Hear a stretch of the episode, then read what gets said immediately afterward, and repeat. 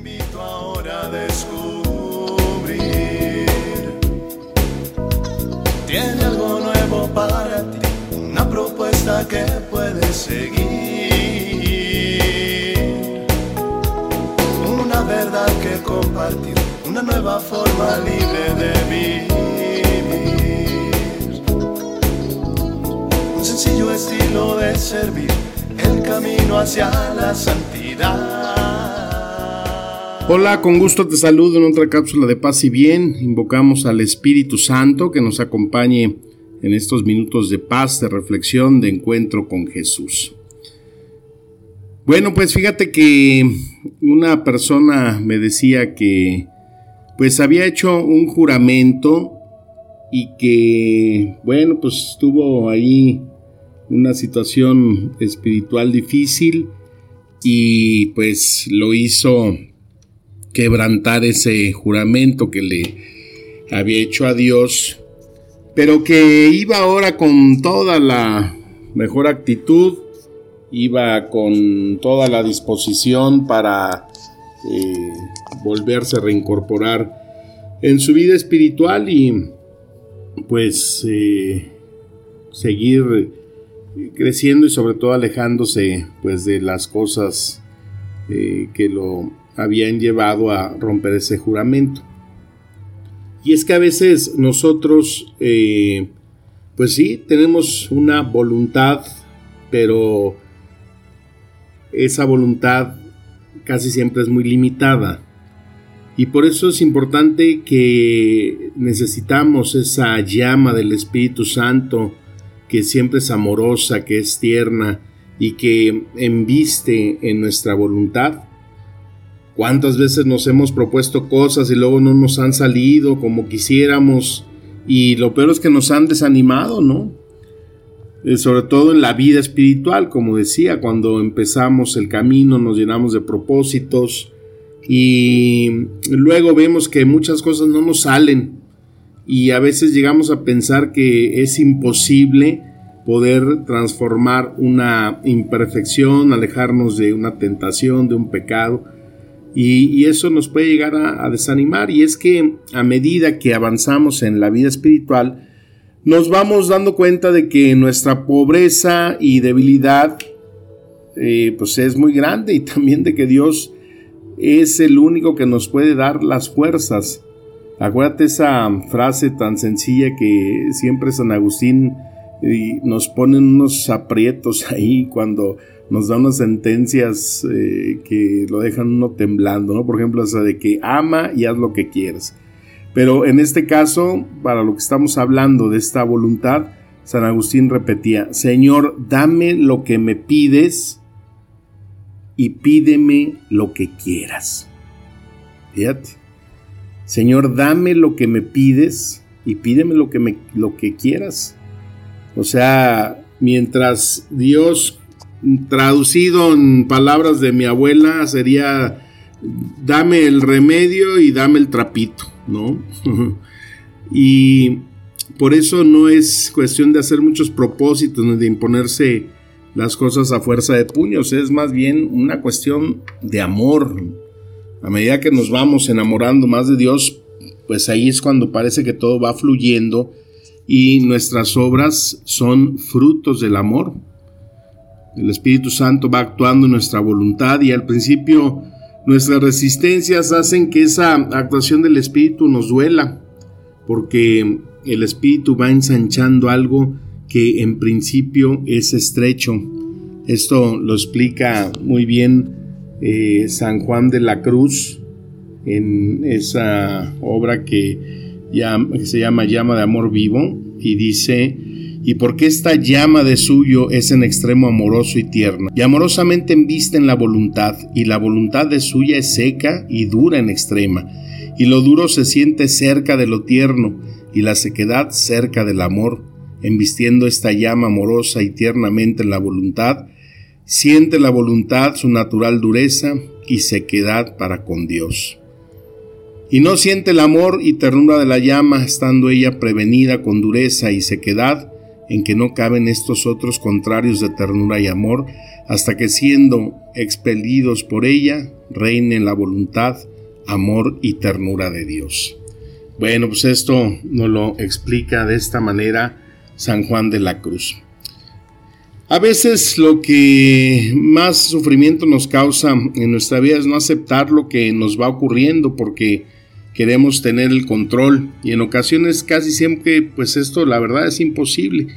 Pero la máxima felicidad que el hombre puede alcanzar es cuando unimos nuestra voluntad a la voluntad de Dios, porque Dios quiere nuestro bien y es el que mejor sabe lo que nos conviene. Y es que ahí está el problema, el gran problema, ¿no? nuestras voluntades rebeldes que no nos dejan experimentar eh, o dejar que sea Dios el que tome el timón de nuestras vidas. Entonces esta aceptación de los acontecimientos de nuestra vida hará que nos resulten menos dolorosos cuando las cosas no salen como yo quiero, cuando esa voluntad mía es la que quiere reinar, quiere eh, dominar y no dejar que sea Dios, dejar y hacer eh, a Dios lo que Él quiera en mi vida. Y por eso es que allí viene ese clamor al Espíritu Santo. Tú eres el liberador, hay que decirle al Espíritu Santo, es el único que me libera de tantas esclavitudes, de tantas cadenas, y eres el único que me hace conocer la verdad y plena, plena libertad. Espíritu Santo, tú haces emerger de mí lo más hermoso y lo más profundo. El alma que camina contigo se siente libre y comprende que todo lo que le sucede es para su bien. Y por eso le pedimos sometimiento. Déjanos someternos a ti, Espíritu Santo, que mi voluntad sea una, libremente, pero a la tuya, unida para ser feliz. Y todo por amor, porque te amo. Y ese es el encuentro personal, el dominar nuestra voluntad a través de la acción del Espíritu Santo, nuestros pensamientos. Decía la primera de Corintios 2.11, porque entre los hombres, ¿quién conoce los pensamientos de un hombre sino el espíritu del hombre que está en él? Asimismo, nadie conoce los pensamientos de Dios sino el espíritu de Dios. Y nosotros hemos recibido no el espíritu del mundo, sino el espíritu que viene de Dios, para que conozcamos lo que Dios nos ha dado gratuitamente. Cuando aceptamos esto, entonces ese Espíritu Santo nos va reconstruyendo. Es como pensar de algún modo que el Espíritu Santo es como el gerente de una compañía constructora, ¿no? Que, hace cuenta, traslada un remolque habitable a una recién adquirida propiedad que alberga un edificio en ruinas y pone un letrero anunciando que próximamente habrá una tienda renovada.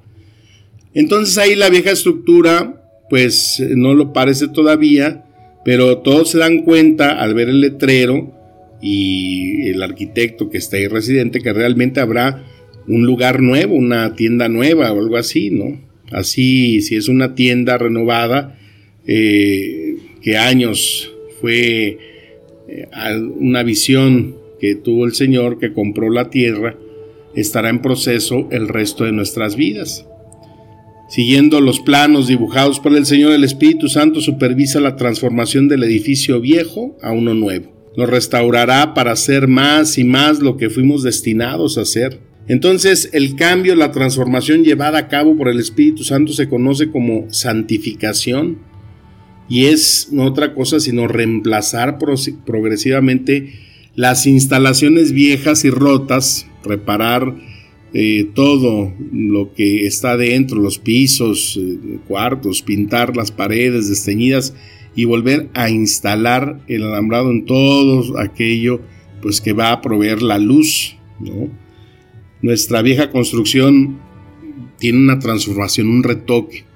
Todo aquello, incluso el jardín donde el Espíritu Santo planta y se hace cargo de una sección grande de árboles frutales, ¿no? Son todos los frutos que damos cuando el Espíritu Santo hace esa acción de jardinería en nuestra vida.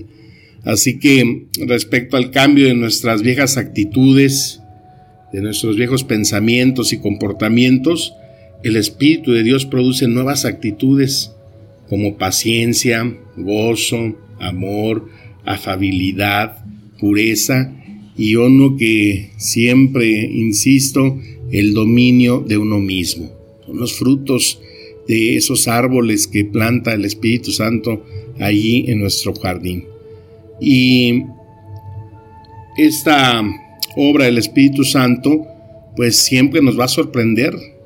Aunque todavía hay ruinas, aunque todo este edificio no se ha terminado, o sea, no se ha puesto el letrero de que pronto habrá inauguración. Todavía hay ruinas, pero día con día esto se está reconstruyendo porque su amor y su paciencia son inagotables. Y por eso hay que darle gracias a Dios. Señor, gracias porque a través de la voluntad que te entrego y la fuerza que pone el Espíritu Santo, puedo reconstruir mi vida, levantar una nueva criatura dentro de mí a través de la obra gloriosa del Espíritu Santo. Y por eso quiero cada día colaborar con esa obra del Espíritu Santo que me transforma, que me cambia y que me hace una nueva criatura. Te invito a que en este eh, espacio de oración escuches este canto que se llama Quiero hacer tu voluntad.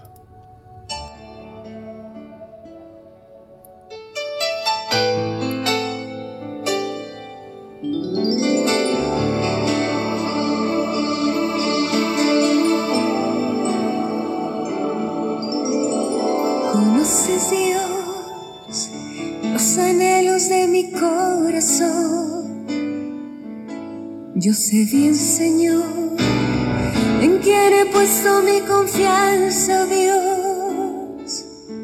Yo quiero, Señor, abandonarme totalmente en ti, poner mis planes delante de ti y agradarte solamente a ti.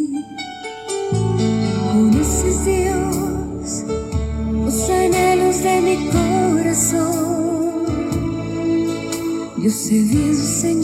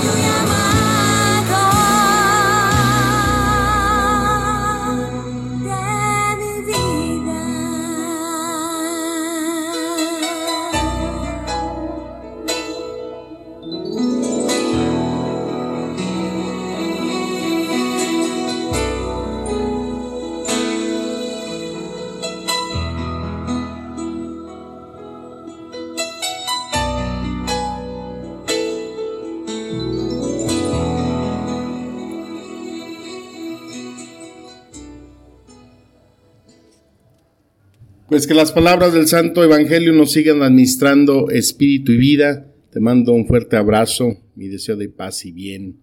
Amén.